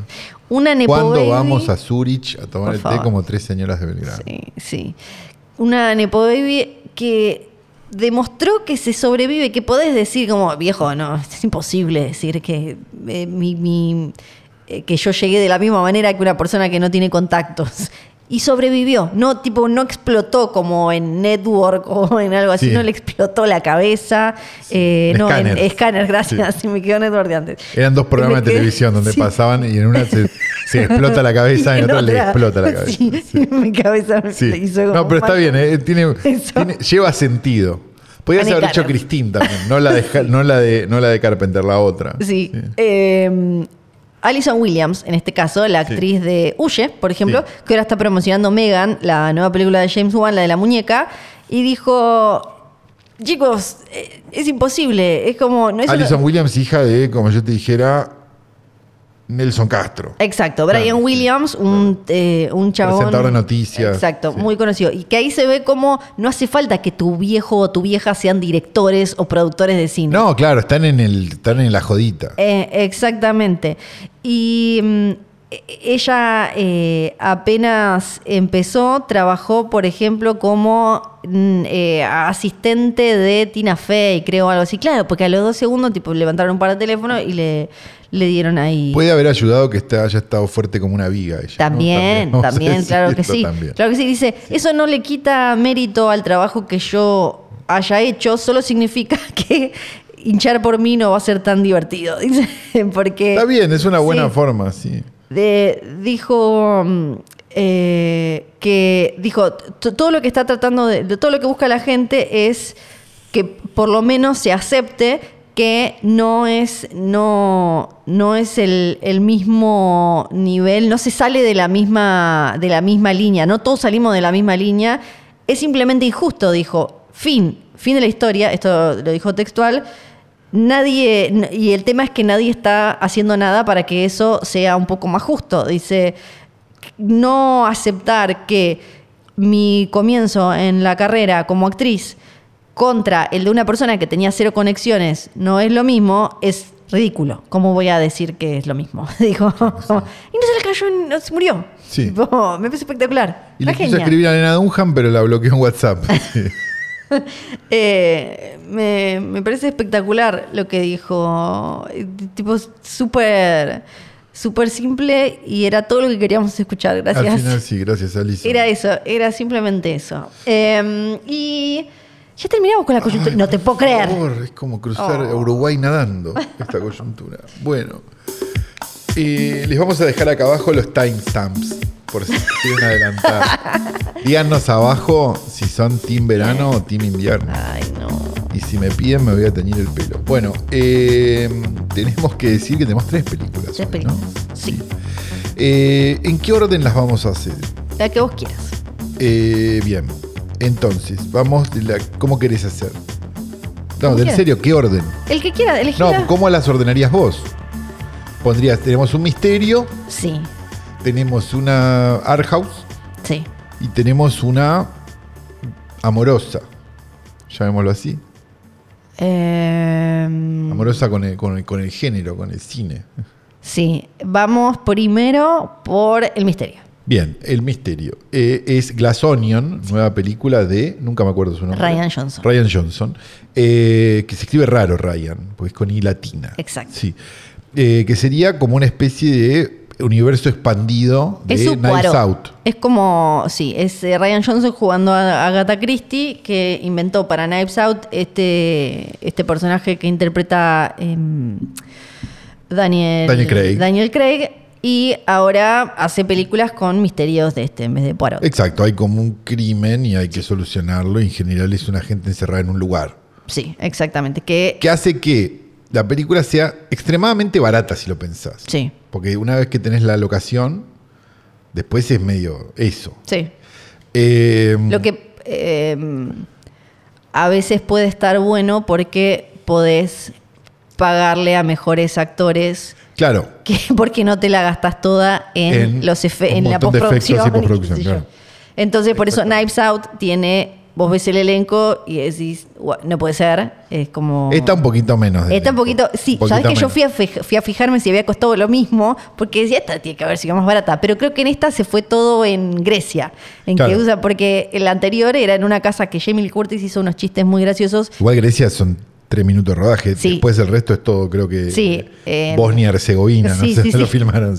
Pero, tuvieron que irse del país, ¿no? De, te- tuvieron que irse de, de Los Estados Unidos. claro, los Claro, aéreos. los aéreos te suman, por lo menos, por, aunque sea por un rato, te, te suman. Y me, me fui a fijar porque dije, los actores estos tienen que haber sido más baratos. Que... Y yo no- medio que no los reconocí mucho, salvo a Daniel Craig y a Kate Hudson. Sí, para mí. Va, y a Coso, ¿no? Y a. Ay, no me sale el nombre. El, el millonario. Eh, Eh, sí, Edward Norton. Edward Norton. Digo, pero después era todo medio como gente. Claro, porque en la que la primera. alguna serie, alguna cosa, pero. no- En la primera era más como una. Una de catástrofe. Sí. Eh, no, no, la primera digo mm, Knives Out. No, claro, digo, era como una de catástrofe en el sentido de que eran todas estrellas. Ah, sí, sí, sí. Claro. Era, estaba Chris Evans, eh, Ana de Armas, que era la menos conocida en ese momento, pero igual ya tenía eh, una carrerita. Jamie Lee Curtis, Michael Shannon, Don Johnson, Tony Collette, la Keith Stanfield, eh, Catherine Langford, que puedes decir no la conozco, pero es la de 13 razones. Sí. Ya, ya era popular. Y Christopher Plummer. O sea, Claro, era otra tenía- cosa que esto. Sí. ¿no? Y da la sensación por momentos que hay papeles que podría haber cubierto otro más famoso. Sí, Tipo, el grandulón podría haber sido de rock. sí. ¿No? Digo, Para mí no es tan para mí lo que tiene- le pasa a The Rock es que The Rock no se ríe de sí mismo. No, puede ser, puede ser, pero, pero quiero decir, Sí, o sea, sí. como No, esa, no, sí, sí, es como, que como le podés encontrar Vin Diesel, un, si un también Vin se riera de él. Si se riera de sí mismo, digo, como que podés encontrarle un paralelo más caro Sí, a re. todos los del elenco.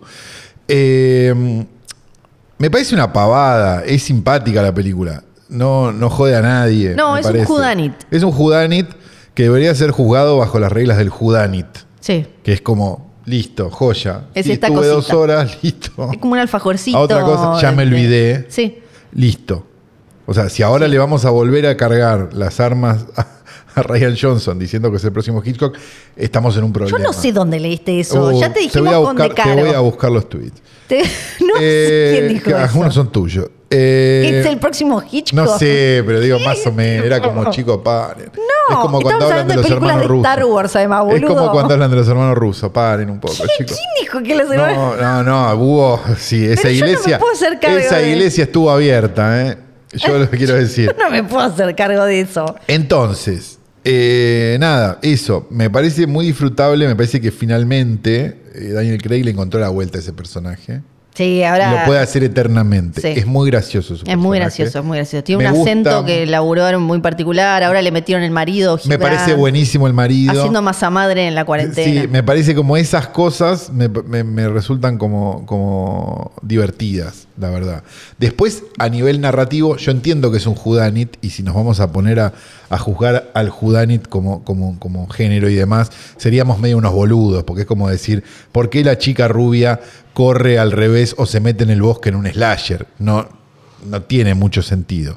Yo estoy hablando solo en este momento porque Flor se fue eh, a buscar el cargador porque se le está muriendo la computadora. Y yo no puedo tampoco seguir hablando sin parar porque eh, Sí. me tenés que decir sí. Acá, a mí me gustan mucho los Judanit. En general, siempre los disfruto. No, pero lo que quiero decir es, no podemos ponernos a, a juzgar narrativa de un Dujudanit. Es decir, ¿cómo puede ser que meten ese flashback o no sé qué? No, no. Hay sobreexplicación en la película por momentos, hay una serie de cosas, pero de vuelta, es como juzgar que todos esos no se vayan en una camioneta de ese campamento en Crystal Lake y se salven la vida. Exacto, sí. Para mí, muchas veces, igual en, en- en estas películas, y esto no, no, no es para defender a Ryan Johnson, Y defendelo parece- si querés, yo no me lo estoy parece tampoco que atacando. mm, muchas veces la sobreexplicación, hay como un, hay un punto justo en el que la sobreexplicación es culpa de los que hacen la película y, eh, o culpa nuestra. Porque- No, yo creo que si vos no hubieras sobreexplicado eh, Knives Out, o no hubieras sobreexplicado esta, Knives Out no hubiera sido el éxito Exacto. que fue, y esta película no hubiera Sí, existido. exacto. ¿Estamos de acuerdo? Sí, Y claro. porque después ves casos en los que faltó, no sé, faltaron dos líneas de sobre de, de- de resaltado, de, Tenés de gente subrayado. preguntando por el final de la cordillera el día de hoy. Exacto, entonces Claro. eh, eso me da pena, no lo digo como... eh, Sí, me- a mí me gustó mucho, me gusta mucho Knives Out, me gustan mucho los Judanit.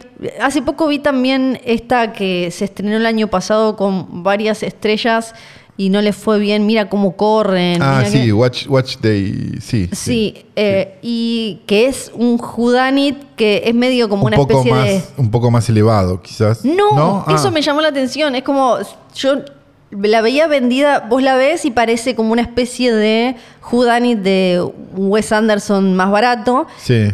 Y mm, es como una especie de scream de las Judanit, o sea, como que están diciendo constantemente jugando, ¿no? Con las estructuras y con la fórmula, los arquetipos, qué sé yo.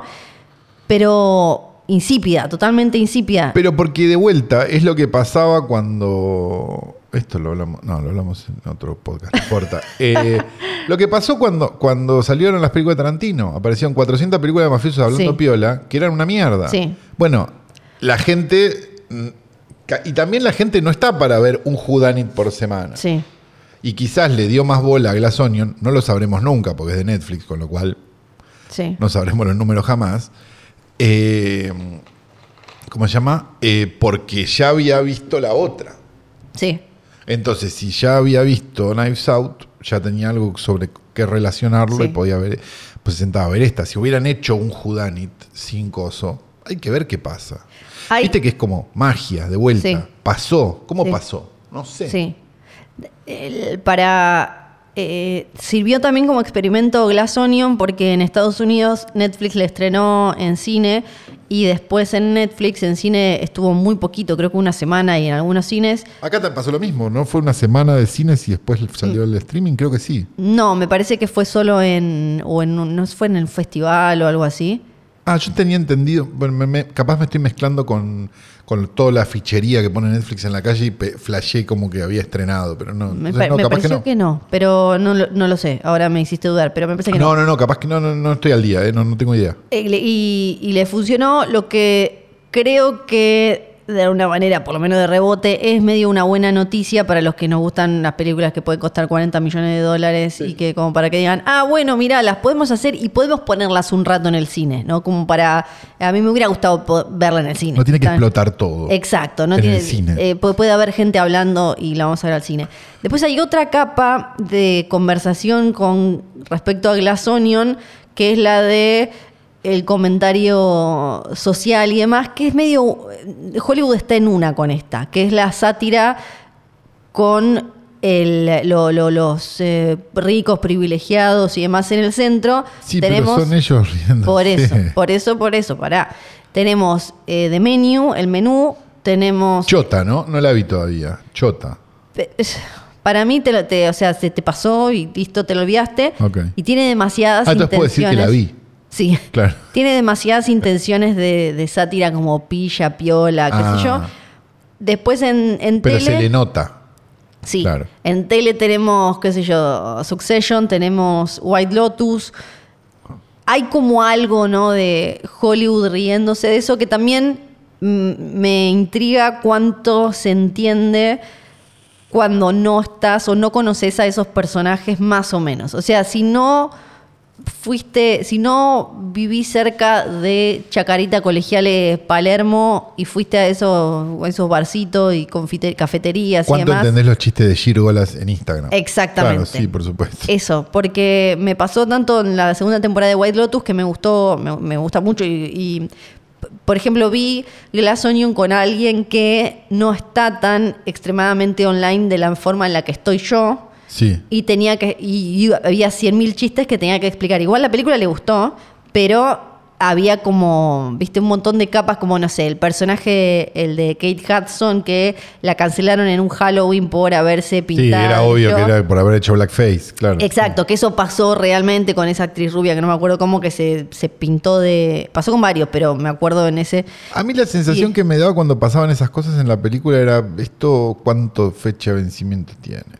Claro, ¿No? porque es viste como- que pasan esas cosas, que es como a veces el, el cine del hoy, por decir Sí. de alguna manera, pero del hoy como de urgencia, termina siendo como. A mí me sirvió verlo con alguien que no sabía esas cosas porque creo que es como, ah, ok, yo le doy el anclaje de, con, con el ahora, pero me parece que así como nosotros quizás vemos una película de los 40, de los 50 que tiene algo así, y eso lo tenemos que... el- Procesar, sí. Sí, o lo tenemos que lo, lo leemos después en alguna claro. nota o algo así. Me parece que eh, y, y me funcionó verlo con. Le mandamos un beso a Mou. Beso, que, Qué paciencia. que esas cosas no las agarraba. Igual llega un punto en el que, si bien eh, salvo de Meño, que me parece como la más flojita, estas cosas que mencioné me encantan. Incluso eh, también de alguna manera pasó con varias películas animadas que ponen, no sé, gurús de la tecnología y de la qué sé yo. Este Hollywood haciendo tanto comentario ya desde el Lego Movie, que es desde de 2014, creo. Sí. Este Hollywood haciendo tanto comentario y crítica sobre la gente platuda, los privilegios y demás. Devuelvan la guita primero. Claro. Claro. Ah, teníamos un Devuelvan la guita que me lo olvidé y justo es de No, Dave basta, Bautista. basta. Igual lo, lo meto acá. Dave Bautista, Sí, el de rock que no es de rock. el de rock que no es de rock, que para mí es muy gracioso. ¿Quién es? Es el. eh, actúa de- en Guardianes de la Galaxia, hace Ah, de por Drax. eso no lo conozco. Y después estuvo mm, en Dune, estuvo Tam- en Blade Runner eh, 2049, estuvo como ahora está en la nueva Shyamalan. Pero esto es el, el tema. El chabón sa- salió a decir que ahora ya no quiere hacer más de, de un personaje de Marvel, porque ahora se termina esa, esa trilogía de Guardianes y qué sé yo, porque es un personaje tonto. Y él quiere hacer personajes serios, dramáticos. es un devuelve la... Es como... Devolver el cuerpo, por empezar. ¿no? Claro, porque porque él, no- era, él era como de rock, era de luchitas. Claro, sí, me imagino. Es como, me pareció que era como. Bueno, ahí tenés otro que podría haber hecho el papel si tenían más plata, que era, eh, ¿cómo se llama? Eh, Joe Rogan. John Cena. No, el, el de los, el de los podcasts. El de ¿cómo los podcasts. Claro. Sí, yo pensé, bueno, es que, es que él directamente es ese personaje Claro, más o sí, menos. por eso. Eh, pero es como, ¿cómo puedes estar tan ciego de, tipo, qué, qué es lo que te. Y, y mearte tanto en la gente que te puso donde estás, que es el público, diciendo, no, ese personaje es tonto. Yo quiero hacer personajes serios. Dijo, dijo personajes dramáticos, serios.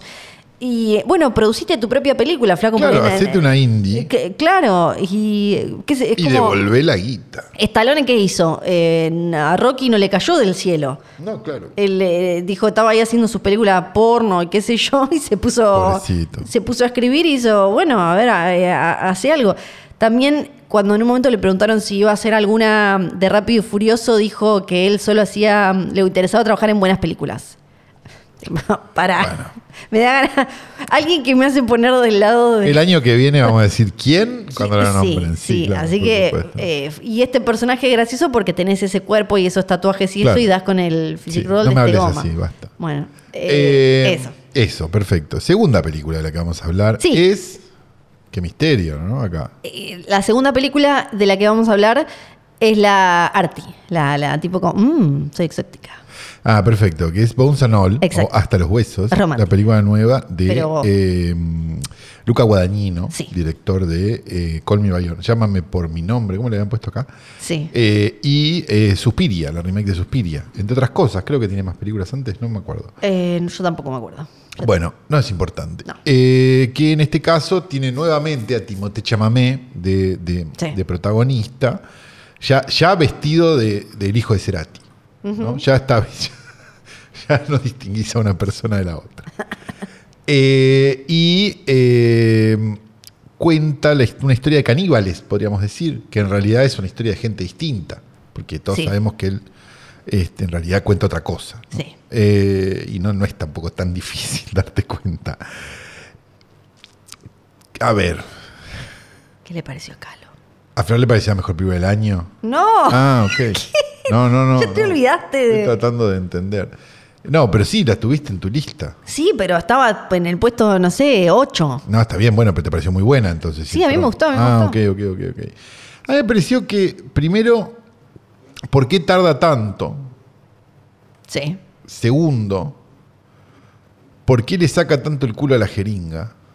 Eso sí, eh, eh, ahí no, no voy a... no y tercero, ¿por qué es igual a Martin de George Romero? Bueno, es como hay una cosita. Esas son como, esas serían mis tres cosas. Después, ¿qué pasa?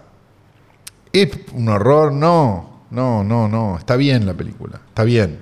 Ahora, me parece que ya, yo en lo personal, yo sé que vos tenés otra, otra visión sobre la Suspiria Guadañino.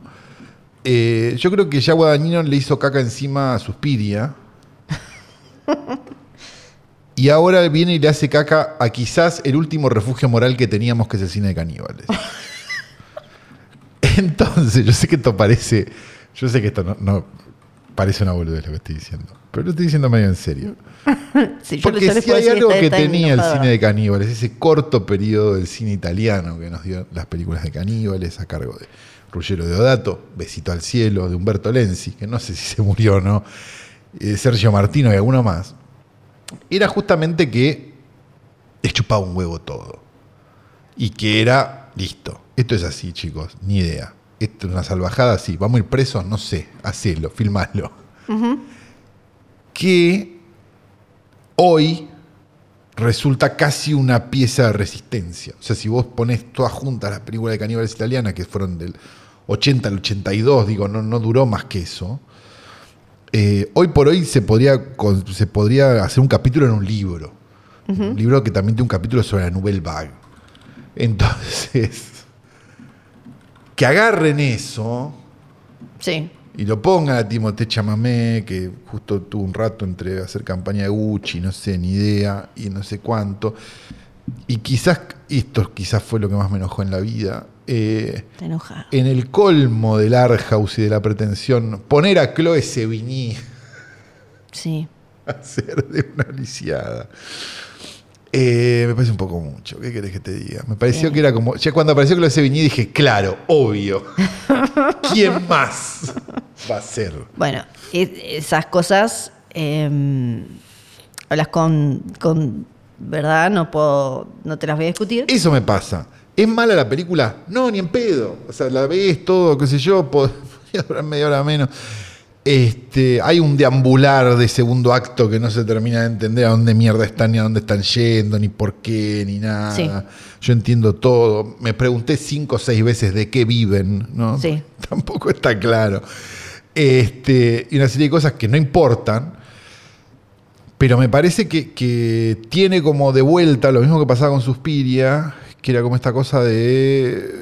eh, Yo lo voy a arreglar Vos decís a esto que está mal. que lo... Y no está mal. Porque Caníbal Holocausto es como es. Make Them Die Slowly, Caníbal Ferox es como es. El hombre de la montaña, no, no me acuerdo el nombre, es como es. Y varias más, incluso Emanuel y los últimos caníbales, es como es. Porque ese es su encanto. Entonces, si de repente le voy a sacar el culo a la jeringa y no, no te pongas, no pongas el culo para la jeringa. Y listo. Me parece a mí. Aclaremos que hay, hay revisiones del género de caníbales mucho más chota, como es de Green Inferno, del boludo este, Sí, ¿cómo se que llama? es, que es, eh, Roth, sí. que es que es- mil veces peor. Sí, Pero es como maneras- hardcore, pero, o sea, en el sentido de supuestamente, Sí. pero sí. Es una bobada, sí. ¿no? Bueno, eh, viste que de alguna manera el año pasado hubo como cierta mm, eh, cierta ola de neocanibalismo. ¿Te acordás con Fresh, por ejemplo? Claro, pero Fresh es una. Es, es una vuelta interesante porque no deja de ser una película sórdida. Yo me acordaba Sí. mucho de Rode de Julia Ducournau. Sí, ni, hablar. ni Digamos que tiene eso. Yo no, no- no digo que no se deben hacer. Yo digo que no se. No sé. Hay algo que no, que no me. No sé. No me había puesto a pensar. También estuvo Dahmer, Yellow Jackets y hay alguna cosa más de caníbales que se me está yendo. Sí. ¿Qué les, eh, les- bueno, les agarró un algo. A mí, lo dije la otra vez, eh, me gusta mucho como el, si bien sí es un poco un pastiche de elementos algo incongruentes, sobre todo en cuanto a mm, guion, no es como que, te, te imaginas como que eran tres páginas, ¿Qué? Sí. Claro, ¿dónde? ¿Por Sí. qué? Claro.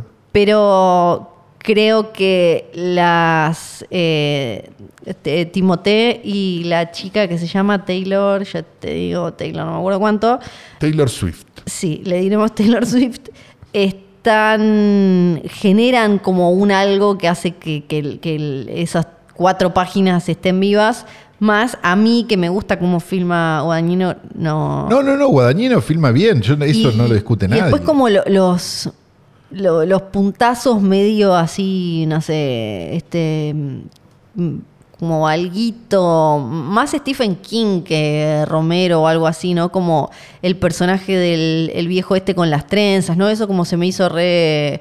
Creo que estaba en un libro, no leí el libro, sí, si no me acuerdo más, estaba en un libro. sí.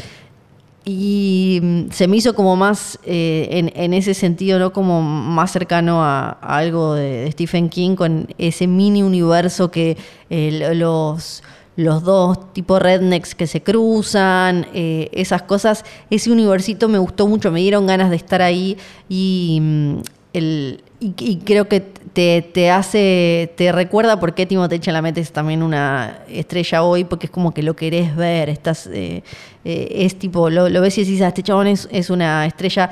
Todo eso mm, me gustó. Me no me pareció, creo, tan, así como no me pareció eh, una ofensa al cine de caníbales como a vos, tampoco me pareció tan inteligente como creo que quizás se piensa a sí misma la película. Bueno, entonces nos pareció una mierda. No, no me pareció una mierda, la vería de nuevo ya. Y la tercera película es eh, The Fablemans, la película nueva de Steven Spielberg, que no sé cómo le van a poner acá. Ya te que digo. se va a Creo que los. Fableman. Los Fableman, bueno, ya está. Como Los Simpson, plural, Sí. es singular. Sí. Bien. Los Soprano, los Los Simpson, Soprano, sí. Los Benvenuto y así. Eh, que es la nueva película de Steven Spielberg, eh, que viene de hacer West Side Story, o no me- si no me equivoco. Sí. Y antes de eso, Eh, la de mm, The Player Post. One. Sí. Ah, The Post. O no, ahora no, me acuerdo el orden de Ah, pero estaban juntas, claro, sí, Ready Player One y The Post, ok. Que como toda película de Spielberg, que no es Ready Player One o de ese estilo, Sí, es absolutamente disfrutable. sí. Porque son disfrutables sus Es películas. muy encantadora. De como de, de pensar y de sentir y de no sé qué, sus películas de acción o de lo que sea, y a mí sus películas de, de explosiones y cosas de colores me aburren un poco.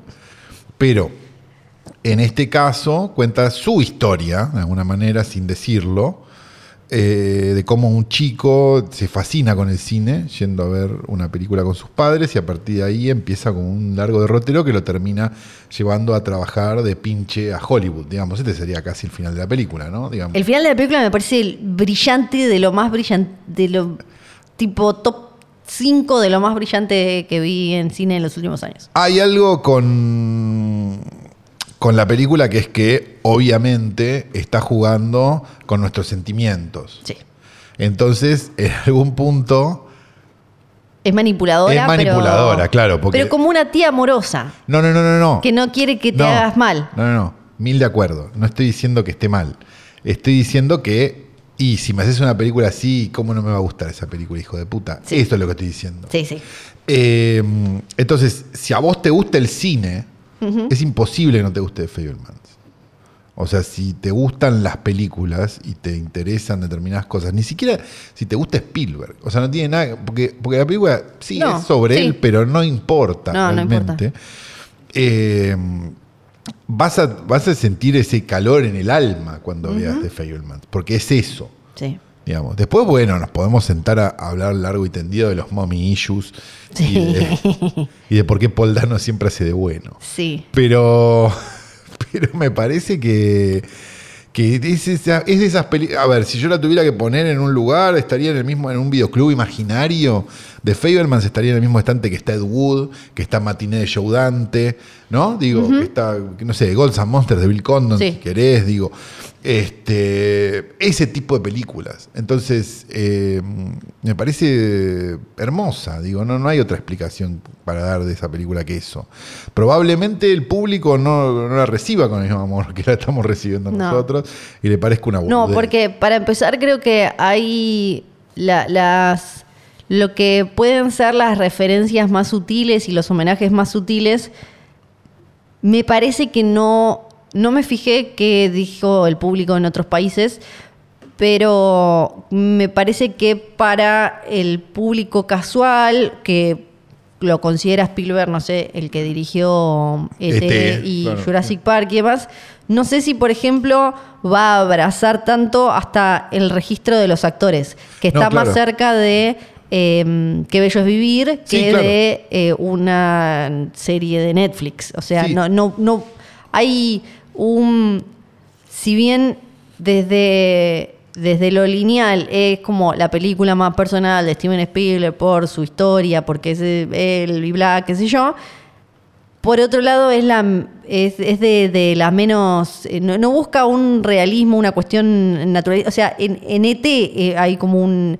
En, en las actuaciones. Hay mayor realismo que en Hay esta. mayor Sí, realismo claro. que en esta. Esta es como todo el tiempo una especie de, de, de- de sueño fabuloso y creo que esto queda bien demostrado en la actuación, sobre todo de Michelle Williams, por ejemplo. Y bueno, Sí. y Paul Dano, ¿no? Y los padres, es que uno lo puede, o sea, uno lo entiende y dice como, claro, no solo es la, todo el tiempo la película tiene como estas doble o triple referencias y homenajes, ¿no? Como a la vez es un poco como esas películas que veía Spielberg y lo hacían fascinarse con lo que podías hacer, contar y bla, pero a la vez es la, mirada del niño con respecto a sus padres y el desencanto de la adolescencia, mamillos y todo eso, ¿no? Como esta cosa de que el personaje de Michelle Williams, la madre, sea como casi un hada de no mágica, de que después queda evidenciado cuando llega el- el- a la adolescencia como, ah, pará, mirá, tipo... Lo hace Rogen, claro. claro,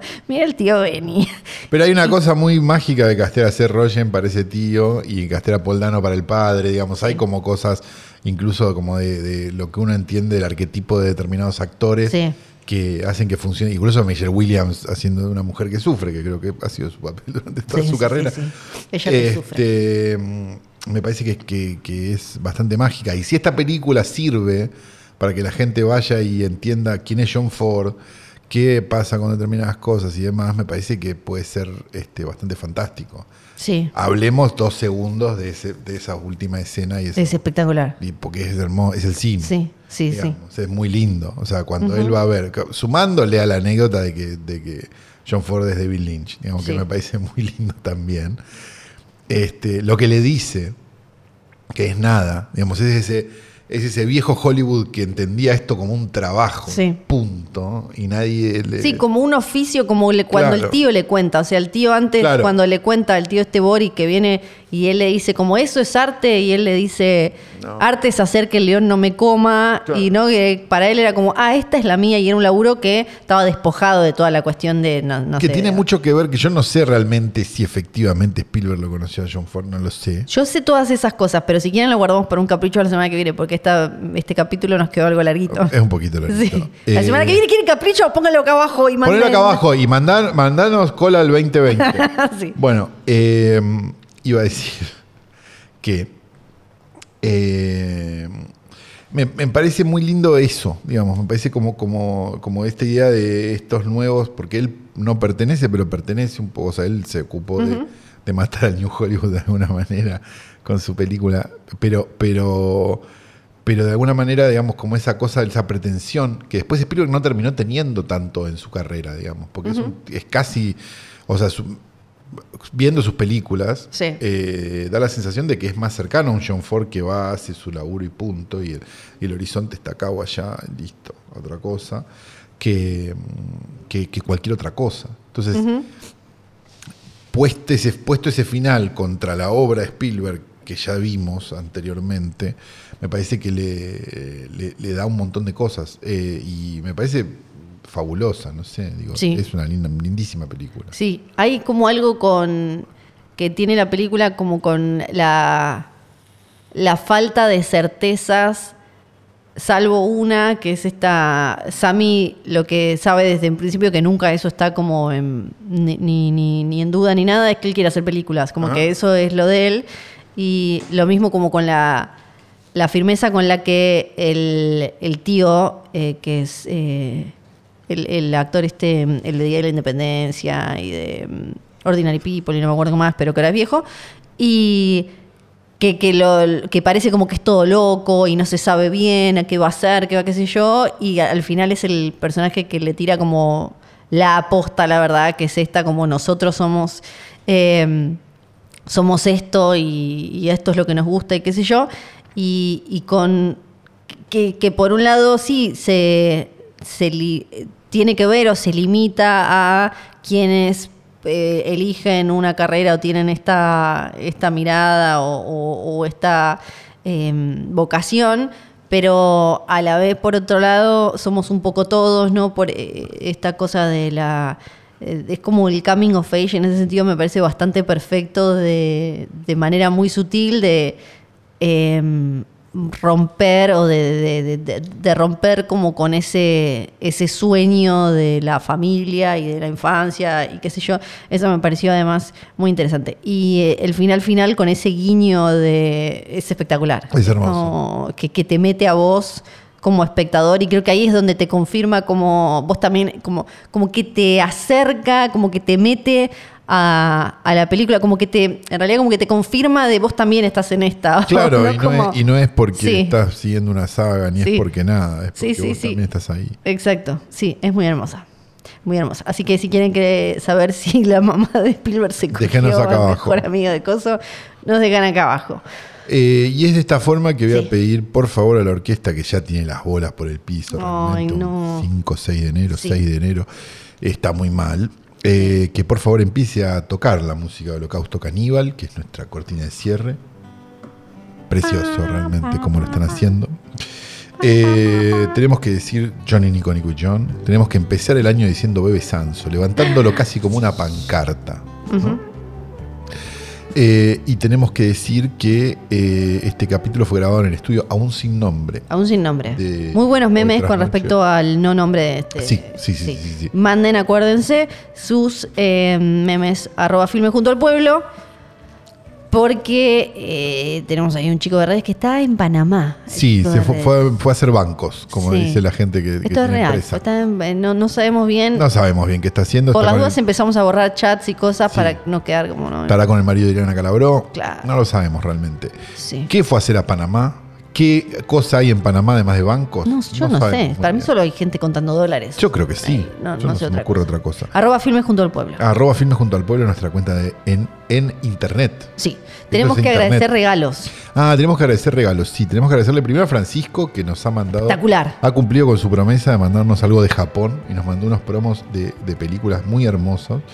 Que, como idiotas como somos, nos gustaron más los cartones japoneses en los que venían pegados que. o Pará, sea, ¿y la cintita? ¿Cómo se llama la cintita? un psicópata. Ay, no, es todo muy lindo. Un psicópata como envolvió eso. Ni yo envuelvo así. Así que Francisco, gracias por esto. Le queremos agradecer a Mili y a Santi también que nos han llenado de dulces en esta. Navidad.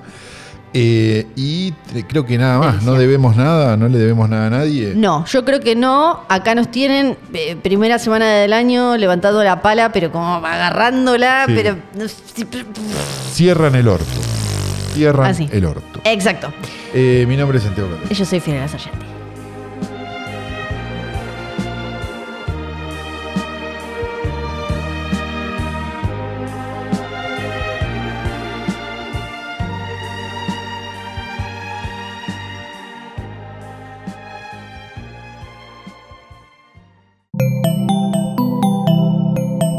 Un podcast original de Posta.